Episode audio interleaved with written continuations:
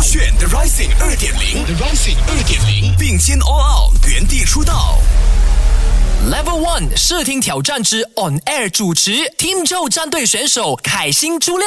勾选勾饭，勾选吐槽新生，我是凯欣。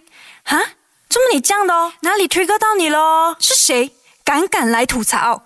你的心声我们都听得见哦。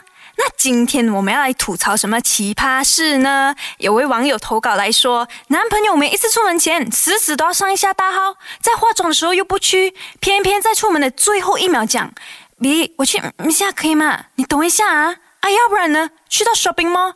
B，我肚子痛，我去嗯一下可以吗？去到哪里都是他的大号天堂，凡走过必留下他的痕迹。整天嗯嗯，我真的是不明白，就想来问一下全国男友是不是都有这样的癖好？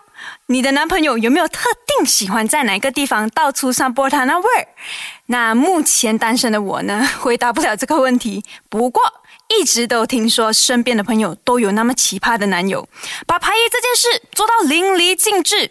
这个癖好是对感情没伤害的，但也别总是给女朋友等那么久嘛。人生短短几十年，在厕所的时间比和女朋友牵手的时间还久，是不是不合理？就是这些看起来微不足道的日常小事，你是不是也很有共鸣呢？接下来勾选吐槽新生，由我凯欣和你一起来吐槽那些你以为只有你遇到的奇葩事。No matter 你要吐槽你的男朋友、你的女朋友、美食啦。